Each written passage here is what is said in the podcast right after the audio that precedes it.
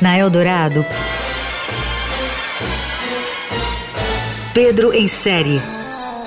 Tudo sobre séries, filmes e outros enlatados. Com Pedro Venceslau.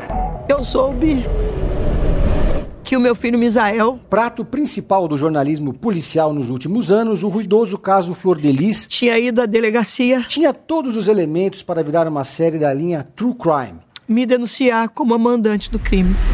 A investigação acabou rendendo duas produções, uma da Globoplay e outra da HBO Max. Se você tiver que escolher, não tenha dúvida, vá na da HBO. Só a plataforma conseguiu o furo de reportagem de acompanhar a rotina da ex-deputada bolsonarista condenada no mês passado a 50 anos de prisão por mandar matar o marido, o pastor Anderson Campos. Segundo o colunista Maurício Sticer, esse acesso custou caro mais precisamente 446 mil reais, o que gerou um debate, mas isso não vem ao caso agora. A série Questiona ou Adora, da Globoplay, come poeira diante de Em Nome da Mãe, da HBO Max. A equipe da HBO estava dentro da casa de Flor Delis quando ela foi presa e acompanhou a ex-deputada colocando botox e fazendo as unhas antes de ir para a prisão. Certo ou não, o investimento valeu cada centavo.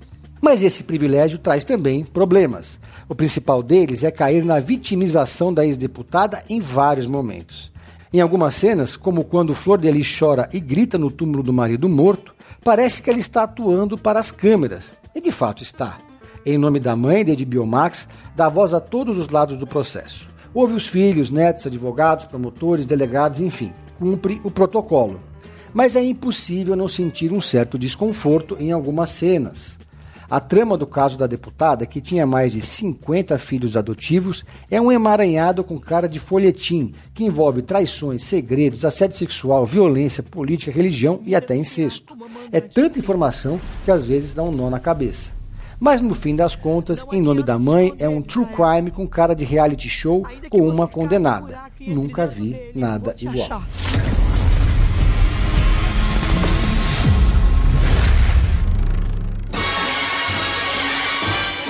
Você ouviu Pedro em Série. Tudo sobre séries, filmes e outros enlatados com Pedro Venceslau.